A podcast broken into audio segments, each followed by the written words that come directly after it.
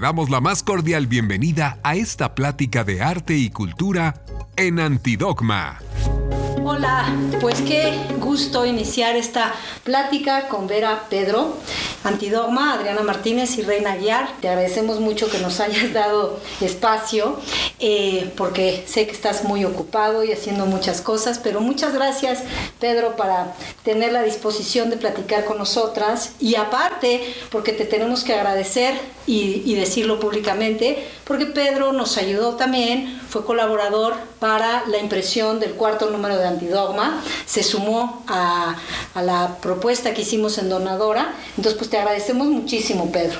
Pedro es músico, pero también queremos que nos platique un poco más de, su formación académica. Sabemos que a lo mejor no tiene mucho que ver con la profesión, pero platícanos un poco, Pedro, cómo eh, empiezan tus orígenes como músico, pero también un poco háblanos de tu formación.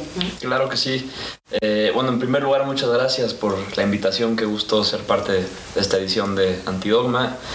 Eh, les platico, llevo desde muy chico cerca de la música y como que siempre he intentado, este, pues de alguna u otra manera, eh, caminar al lado de, la música. Empecé a tocar piano desde los cuatro años eh, y desde ahí como que he intentado diferentes proyectos, este, instrumentos, eh, etcétera, pero siempre he intentado estar como cerca. Eh, por otro lado, pues tengo como esa dualidad eh, que yo creo que muchas personas en este país viven al dedicarse al arte, que es no, pues sí, la, la, utopía sería poder vivir económicamente y subsistir puramente del arte, pero eh, no siempre es el caso, entonces yo estudié ingeniería química eh, y lo que sí es cada vez he intentado eh, pues como voltear un poco la balanza cada vez más hacia la música. Mm. Entonces estamos en esa lucha constante, eh, pero digo, a grandes rasgos es así como se, ha, se, ha, se, han dado las cosas. Y me llama, me llama la atención que, que, lo llames lucha, porque de alguna manera me identifico con lo que dices yo desde otro campo, pero, pero sí que la hay, es, es una cosa que no, que, no, que no podemos ver, pero que sabemos que está allá afuera, que es esta presión de el, te vas a morir de hambre, ¿no? De esto no la vas a hacer. Y como que eso en automático viene a reprimir pues esta que quizá es tu primera pasión, ¿no? Realmente eh, seguir tu camino, yo que lo conozco un poco más de cerca, es sorprendente porque realmente te ha acompañado la música siempre. Y cómo, cómo dialogas, cómo vives esta lucha y de qué manera estás logrando, porque a mí algo que me, que me, que me gusta y que admiro de ti es eso, que, que sigues ahí, ¿no? A, a, pesar de que ya terminaste tu carrera, estás haciendo, como dices, de la música tu vida. ¿Cómo, cómo lo haces? ¿Cómo lo haces? Eh, pues digo, creo que el, justo el hecho es tratar de, de hacerlo, ¿no? Como dices, de, al, de, alguna manera buscar el que todos los días eh, dediques tiempo a ello, independientemente de, de, las otras cosas que estés haciendo. Eh, para ser un poco más específico, saliendo de ingeniería química, uh -huh. eh, empecé a trabajar eh, en un trabajo eh, corporativo muy agresivo que sí estaba un poco relacionado con lo que había estudiado. Uh -huh. me frustró muchísimo y dije, no, no, no puedo hacer esto, no me da la vida ni el, ni el balance como para poder también hacer música, que es a mí lo que al final del día eh, pues me autorrealiza. Uh -huh. me salí de ese trabajo y entré a otro trabajo que es bastante más amigable eh, en cuestión de horas y balance y, y pues carga. Uh -huh. eh, y digo, vuelvo a lo mismo en ese sentido, he podido hacer muchísimo más música. Uh -huh. Estoy terminando un, un, EP y un disco. Eh, también creo que la pandemia ha, ha sido de alguna manera claro. un impulso y me ha dado más tiempo, más este pues más eh, silencio, si lo queremos ver así, uh -huh. para componer, para ser más prolífico. Entonces, pues poco a poco eh, se está construyendo. Eh, y sí, la idea es hacer música por, por simple amor, eh, de hacer música. La verdad es que no tengo expectativas en cuestión de uh -huh. fama o dinero al respecto. El simple hecho de estar haciéndolo, pues me, me hace sentir bien y me hace sentir que estoy siendo congruente conmigo mismo. Oye, Pedro, pero ahí justamente a mí me gustaría preguntarte y, viene a colación porque nuestro número, este quinto número de Antidogma, va a llevar en parte la cobertura especial los mecanismos, las formas, los procedimientos, las estrategias, métodos, posibilidades o imposibilidades de creación colectiva. Entonces, a mí se me hace que justamente la música es un claro ejemplo de colaboraciones, porque, bueno, a nosotros nos gustaría que nos platicaras un poco cómo vas conformando justamente tu agenda musical, es decir, cómo cuando sacaste tu primer álbum, nos parece que tuviste anteriormente a esta etapa de solista, estuviste con un grupo, Pasei, y pues nos gustaría que nos platicaras un poco esta trayectoria y sobre todo cómo hacías todas estas estrategias para con tu banda, pero también con el equipo de grabación, pero también con, o sea, tú de pronto me gustaría saber si eres compositor o no compones y si sí compones, cómo lo haces, en fin, o sea, es como este, este mundo tuyo, que nos platiques un poco cómo es con la colaboración de la gente. Claro que sí. Eh, digo, de entrada, como lo dices, creo que es muy correcto. La música es un arte que en especial eh, durante el proceso se acaba nutriendo y, es indispensable que, acabe tomando diferentes eh, cachitos creativos de, de, distintas mentes dentro de la música y de otras artes también. Em, en mi caso, y para explicarles un poco cómo funciona este, pues el proceso de la idea al, lanzamiento y, tener ya una canción completa, em, sí compongo, eh, compongo todo, escribo también eh, la letra, pero entra después de que yo tengo una canción a guitarra y voz, por ejemplo, piano y voz, Em, entra el, productor. Entonces el productor agarra esa canción eh, y en conjunto conmigo, em, pues hacemos los arreglos, hacemos qué tipo de sonidos quieres que entre en una canción. Em, qué ritmo, qué, eh, qué, esencia, etcétera. Como que acaba creciendo una idea muy simple, muy minimalista, ya una canción un poco más aterrizada como tal. Em, luego de ahí entra pues alguien que va a hacer la mezcla y es otra mente que entra a, darle como, como, un, como, un, toque, ¿no? Y la mezcla es, pues quieres que suene em, la voz muy presente y muy pop, o quieres que todos los instrumentos suenen como al mismo nivel, o esta guitarra que tenga un efecto de, este, de eco en esta parte de la canción. Entonces es como otra mente que le está dando una atmósfera este, adicional a la canción. Y luego está el máster, que es ya tienes todo eso y necesitas alguien que haga que ese sonido suene igual si lo pongo en mi celular o si lo pongo eh, en el auto, si lo pongo eh, en una, bocina. Em, entonces estandariza un poco ese sonido para que eh, suene bien y suene también en el formato de un disco, de Spotify. Luego de ahí, pues también necesitas como estas herramientas para poder promocionar la música, que es una portada, ¿no? Ahí entra otra, otra, otra colaboración, necesitas probablemente un video. Eh, y luego encima de todo eso, hoy en día la industria de la música también funciona a base de colaboraciones con otros músicos. Entonces no nada más es... Eh, todo lo que entra dentro de tu canción, sino también, pues si yo quiero invitar a alguien a cantar en mi canción, o si yo quiero también invitar a alguien a componer conmigo una canción y hacerla de cero. Entonces hay como muchas modalidades de colaboración em, que yo creo que lo hacen también pues un, estilo de arte muy, muy bonito, muy... Em, multidisciplinario, muy, muy completo, ¿no? de alguna manera. Y a mí me gustaría que nos contaras también un poco en esta lógica de la colectividad, porque eh, venimos también discutiendo un poco dentro de la revista este hecho de que la noción del gran genio no existe, ¿no? Es decir, todos somos personas en medio de un contexto y de un entorno que claramente estamos influenciados por multiplicidad de, factores o de elementos que nos llaman, ¿no? Y en ese sentido me gustaría que nos platicaras a ti, ¿cuál crees que haya sido, o sea, quiénes te han influido en tu escucha, en tu vida musical, digamos, si pudieras hacer un soundtrack de tu vida, quiénes rescatarías y que dices, es que sí, eh, yo qué sé, Barry White, pero los Beatles, pero la banda mexicana, etcétera, que te haya conformado y cómo a partir de ahí tú creas también, porque tu sonido es muy ecléctico, me parece. Eso sería eh, una apreciación personal, pero cuéntanos quiénes te influencian y, de qué manera.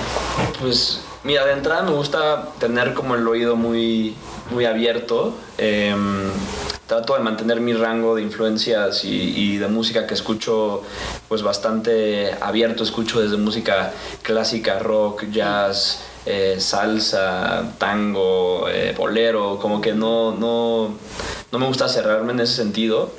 Eh, pues desde chico tengo presente escuchar mucha música clásica, Beethoven, Chopin, Strauss, Schubert, mucha música clásica romántica y, del periodo clásico. Em, luego para mí, probablemente es algo un poco cliché, pero los Beatles sí fueron como una, una revelación. Y me acuerdo del momento donde escuché la primera canción de los Beatles que no sabía que era de ellos, estando en un camp de verano, en una fogata.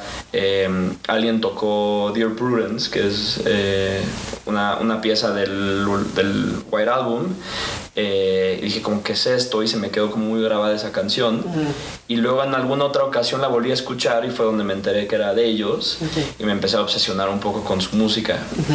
Eh, luego también tuve una época muy clavada por David Bowie. Eh, también me gusta como esa, ¿no? Como eh, lo multifacético, este, lo avanzado a su época que, ha logrado ser y también cómo ha combinado su música con las artes visuales. Eh, creo que lo ha hecho de diferentes maneras y, muy interesante.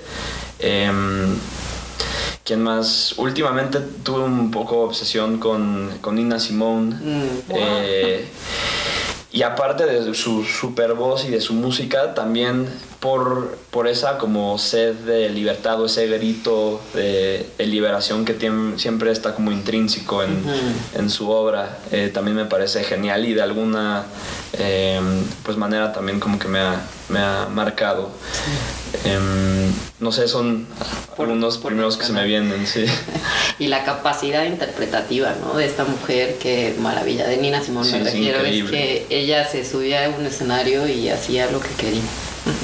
Oye, Pedro, y ahí justamente, porque me gustaría que también nos, nos platicaras un poco de esto eh, en función, porque obviamente la música, pero las letras, por ejemplo, mm. tienes como algún compositor o a lo mejor viene de la literatura, no sé, ¿de dónde abrevas tú para tus composiciones?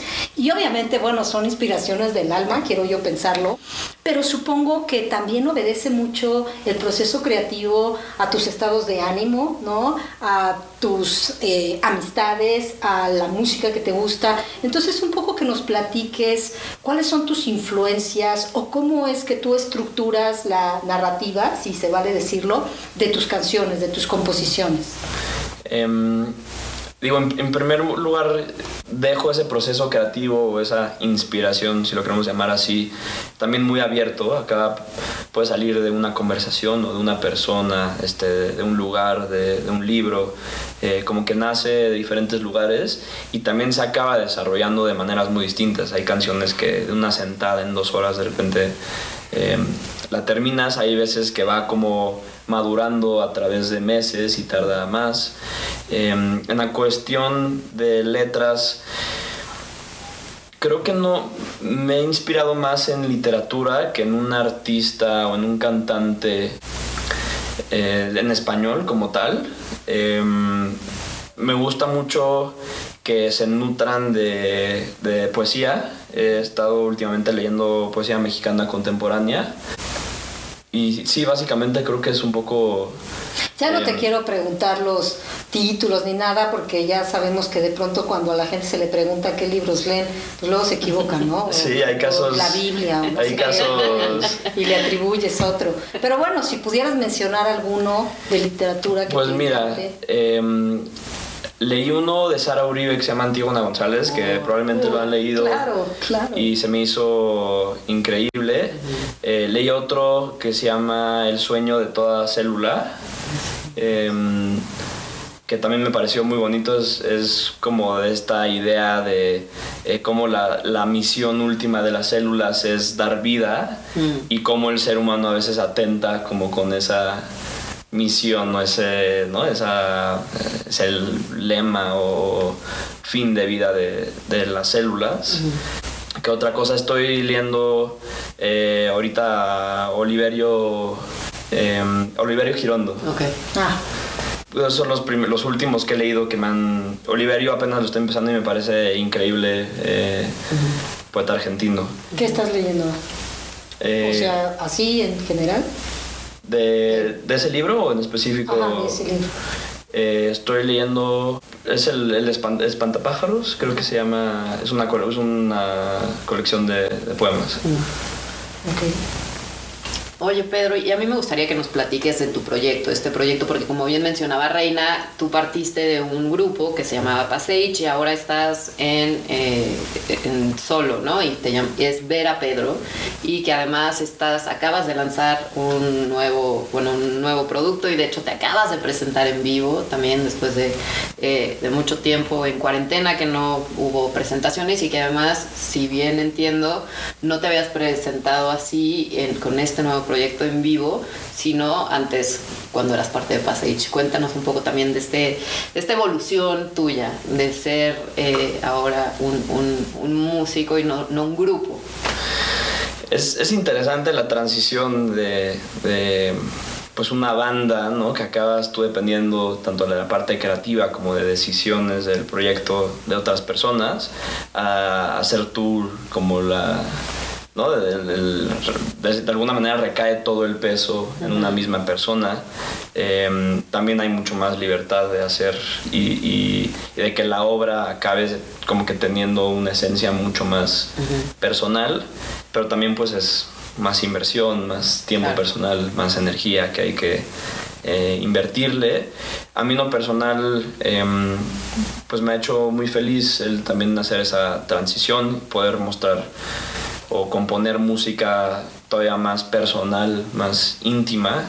Em, y también poder, como digo, una parte en vivo que dices, mostrar eh, presentaciones de la manera, soy un poco obsesivo en esas partes, pero que, que cuadren exactamente con, con la visión que, que, tengo de cómo debe de sonar o cómo debe de verse. Em, entonces, en ese sentido, creo que ha sido un cambio Em, interesante del cual estoy contento hasta el momento. Qué bueno. Oye, y fíjate que justo platicábamos porque hablando de tus portadas, que lo mencionabas, pues queríamos hacer mención de esto porque curiosamente Giovanna Tomasi, que te ha hecho algunos trabajos, bueno, pues Giovanna ha sido, ha salido en Antidogma, ha sido colaboradora de Antidogma y también es exalumna de la Universidad de la Comunicación, ¿no? Entonces, pues nos ha dado mucho gusto enterarnos de esto y a mí me gustaría saber eso, cómo de pronto conociste su trabajo de collage y cómo llegaste a decir, me gustaría que ella me hiciera este trabajo y además hay una colaboración más, ¿no? O sea, ya, ya reincidió contigo, ¿no? Eh, sí, digo, no, no, directamente, pero sí, hicimos el, el, video de cliché juntos. A mí me encantó su estética así medio magritesca, ¿no? Eh, me pareció una propuesta muy única, eh, por lo menos en escena mexicana actual.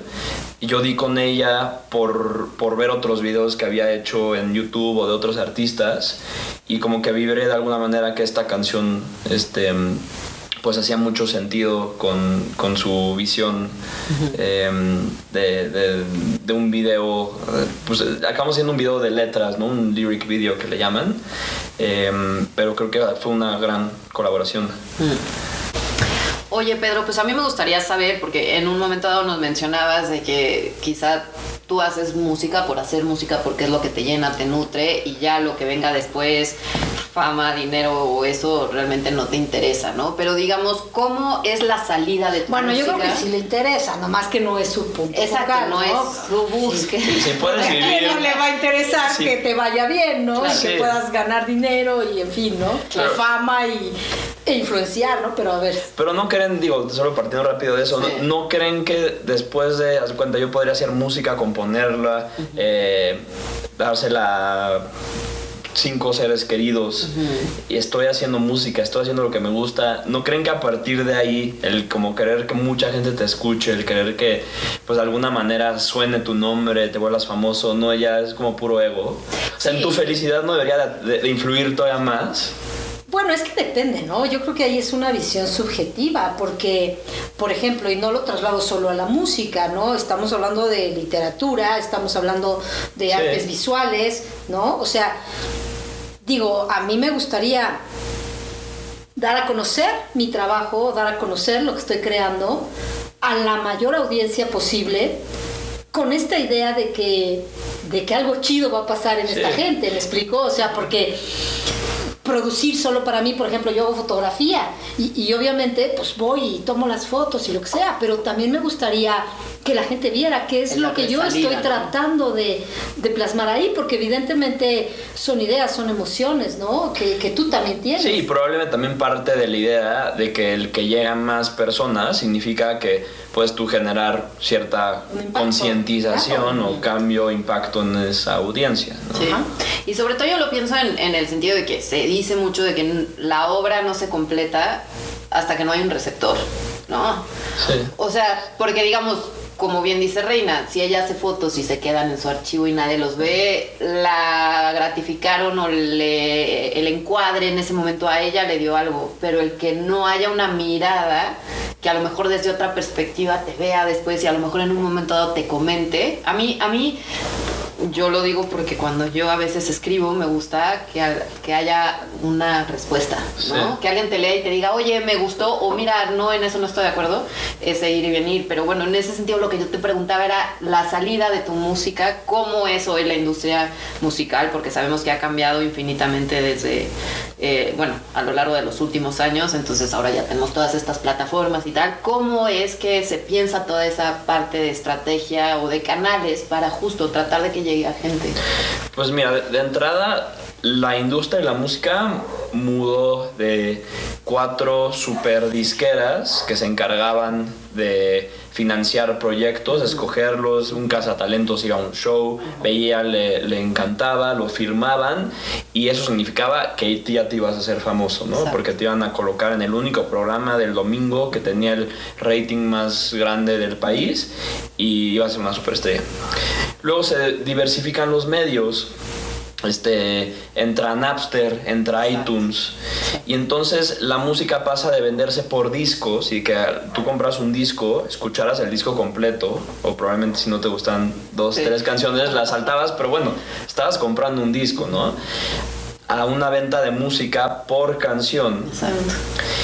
Y luego pasa de que se está vendiendo música a venderse puramente una suscripción para escuchar todo un catálogo gigantesco de música eh, ilimitado. Entonces, ¿qué involucra esto para el músico? Em, de entrada el músico ya no gana o no, no gana representativamente eh, por el puro tema de, de música.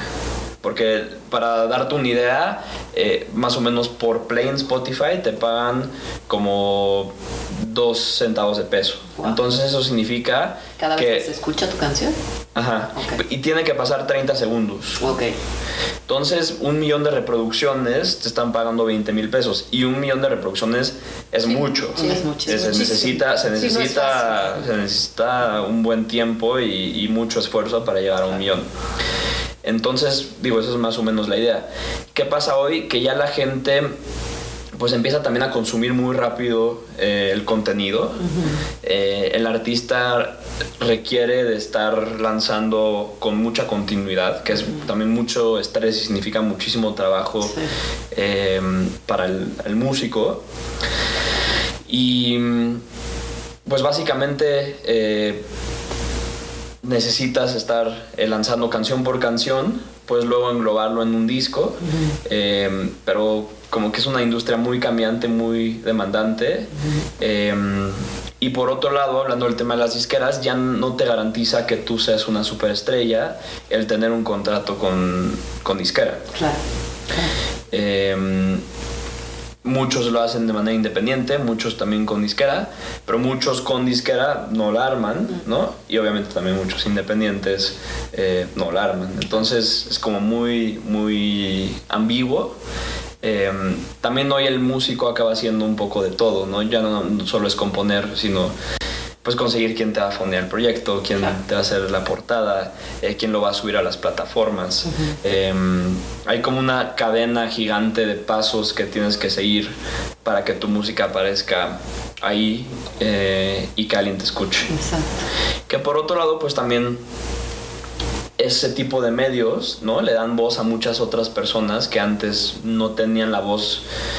O sea, tú hoy en día puedes comprarte una interfaz y un micrófono a un precio muy, muy bajo, eh, grabar un disco, subirlo a Spotify y que de repente pues resulta que en Corea del Sur tienes una audiencia que le fascinó y se sintió identificada con tu música y pues te, puede ir muy bien porque ya todo el mundo tiene acceso a ese catálogo de música ¿no? tuya. Que antes no, si no llegaba la disquera y te invertía muchos millones de dólares, no podías llegar a, a ese nivel de alcance. Exacto. Y ahí pues a mí me gustaría que nos platicaras un poco, digo, no sé si lo hayas explorado, no lo hayas explorado, pero eh, por ejemplo, cuando tú quieres sacar algo de música, ¿no? una canción o lo que sea, ¿Cómo encuentras estos canales, no? Porque de pronto puede sonar muy fácil, ¿no? Tú ya lo construiste, estabas en Paseche, ya tenías como esta idea, ya habías evolucionado, pero digamos, alguien que empieza, ¿no? Que está haciendo sus pininos en la cuestión musical, en la cuestión de composición, etcétera. O sea, ¿qué tienen que hacer? O sea, ¿cómo es que se va construyendo este mundo para poder llegar? Porque justamente tú mencionas algo y es súper importante, ¿no? Es decir, las industrias culturales, de pronto, pues vaya, pueden sonar unas dimensiones extremas, ¿no? Pero sobre todo la música, el cine, son ejemplos claros de cómo las industrias culturales de pronto pueden ser un poco eh, desbalanceadas, ¿no? Es decir, es mucho más fácil en un momento dado eh, poder vender mucha música, ¿no? Que un artista, pues dar a conocer su obra, un artista plástico, ¿no? Por ejemplo, dar a conocer su obra. Pero también a mí me gustaría saber un poco en materia de política cultural, por ejemplo, en México, qué apoyos tiene la juventud creadora, compositora en materia musical. ¿Conoces un poco de esto? ¿Has participado o has intentado, por ejemplo, tener algún proyecto de estímulo a la creación de alguna instancia gubernamental? ¿O todo lo has hecho a través de un sector privado y de tus propios, de tus propios recursos? La verdad es que, por lo menos hasta donde yo tengo conocimiento, eh, entiendo que no hay los mismos estímulos ni recursos por parte del sector público en comparación con, por ejemplo, el cine, ¿no? Eh, entiendo que hay algún estímulo fiscal por ahí para proyectos que tienen que, justificarse con un fin cultural arraigado en, pues en raíces mexicanas o, algún tema social, em, pues hay algunos foros, ¿no? Que donde, donde el gobierno puede, puede de alguna manera apoyar. Em, pero no, no, la verdad, mi percepción es que no hay un, un apoyo público este, em, fuerte, por lo menos para el músico. En comparación como países, no sé, en Francia, tú sí cumples un una cuota como de 15 obras publicadas al año, te están pagando, pues creo que como 3 mil euros al mes. Em, que es yo creo que lo que muchísimos músicos desearíamos, ¿no? Este, tener como, como ingreso. O también si tú quieres hacer una gira, de cuenta, el gobierno también te apoya para pagarle a esos músicos que se vayan contigo de gira. Mm y me imagino que en muchos otros países este, europeos o del primer mundo existen esos estímulos. Entonces no, no, hay, no hay mucho eh, apoyo al respecto. Em, principalmente el proyecto pues, se ha hecho a base de recursos propios eh, y recursos del sector privado del, del país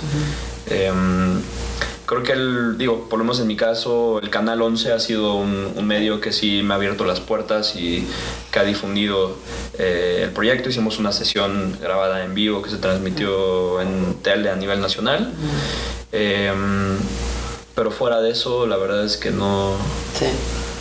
Sí, es mucho labor pues personal, ¿no? Es decir, ahora tú estarte Sí. moviendo y como dices, estar gestionando con, con un equipo que te vaya moviendo, pero muy, muy de tu propio esfuerzo. Este, y yo quería preguntarte, porque me interesa mucho la parte del en vivo, porque yo había escuchado mucho que actualmente eso, el grueso de quizá las entradas, estoy hablando a lo mejor quizá de, de ya estos súper grandes grupos, pero sus principales entradas son las giras, los conciertos en vivo, ¿cierto? Exacto. Y entonces, ¿tú cómo te mueves en ese sentido? ¿A ti es algo también que te interesa estar, o sea, la, la, más allá de lo que representa de ingresos, o sea, la experiencia del en vivo es algo que a ti también te, te, te llena, me puedo imaginar, el estar sobre el escenario con la gente ahí y tal? Eh, sí, yo, yo creo que es, por lo menos dentro de la música, eh, como el, el formato más natural o más, Claro. más puro eh, para presentar ¿no? la, la música y es también donde se ve en verdad un artista este, pues que, ¿no? que, que no sé si llamarlo el talento o la presencia, pero se ve también como otra faceta que no se puede ver Claro. puramente en la música grabada. A mí me gusta mucho esa parte. Mm. Por otro lado, también creo que es, es un poco desgastante o sea, hacer una gira Sí. de 15 fechas por Sí, todo el país en tema de recursos, energía, trabajo, es, es muchísimo trabajo. Em, pero me- digo, me encanta. El viernes pasado hice el primer show en el foro Indie Rocks este, que está en Roma. Eh, y digo, es, es un evento o una experiencia muy mágica de alguna manera. Quedé bastante contento con, eh, con, con esa noche, creo que fue muy especial. Y nos la perdimos. Se la perdieron. La perdimos, Pedro. Sí. Oye, y a mí me gustaría preguntarte, porque creo que es importante saberlo, ¿qué, viene por delante? O sea, ¿cuáles son? Digo, yo sé que no tienes expectativas, lo has mencionado, de ser el gran artista y todo esto, pero sí me gustaría saber qué viene para ver a Pedro, qué viene por delante, eh, no sé, en los próximos meses, qué podemos esperar. Em, digo, en primer lugar, y, y tomando en cuenta que estábamos hablando de eso, la parte de, de conciertos en vivo, me gustaría, este, pues cada vez como desarrollarla más, este, tratar de hacer también más fechas y no solo en la Ciudad de México.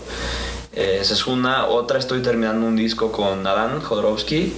Em, Qué bien. eh, digo, él como productor, este...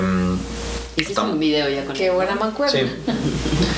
Lo estamos justo terminando, estamos justo también buscando eh, pues el fondeo para ya, ya está grabado el disco pero eh, pues no es barato mandarlo a mezclar haz de cuenta hacer el máster. Entonces estamos buscando eh, ese tipo de apoyo para poder terminarlo y lanzarlo pero creo que va bueno va, va saliendo.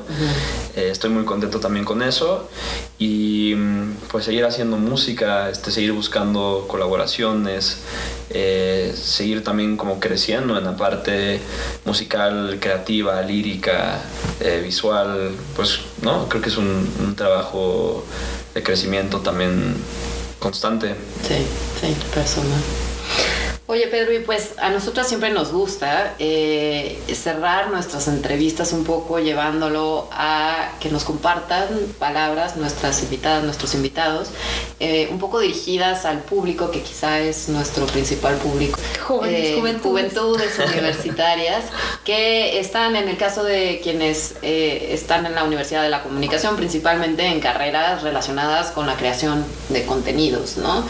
Entonces, pues tú, digamos, además de ser ingeniero químico y que te mueves en este campo creativo, ¿qué les dirías desde aquí, desde esta esquina, ¿no? Un poco como palabras de, tu experiencia y de qué, qué- pueden enfrentar en el mundo, cómo hacerle.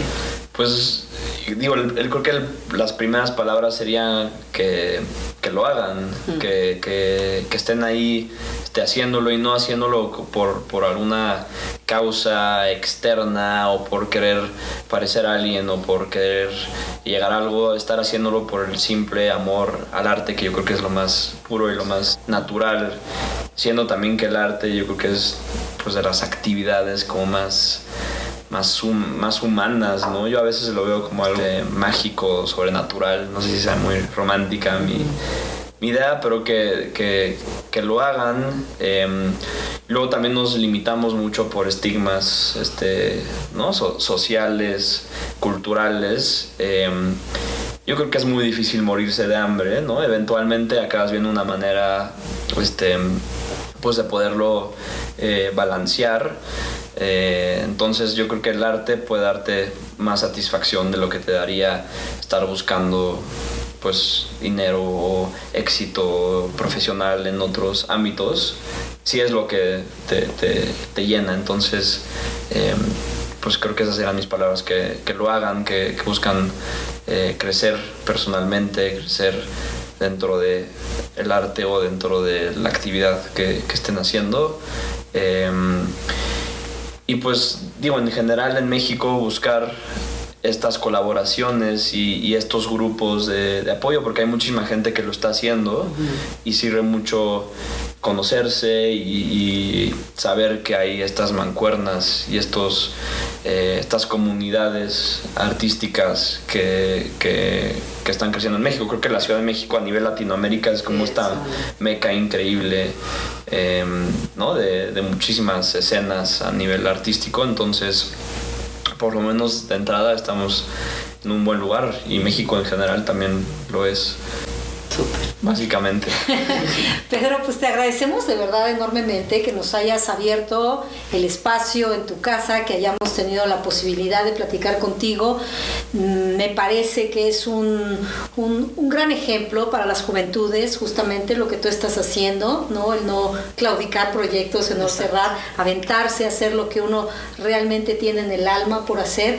Yo creo que finalmente la música tiene algún paralelismo con la ingeniería química porque empiezas a componer de muchos productos, ¿no? Y de muchas fórmulas y demás.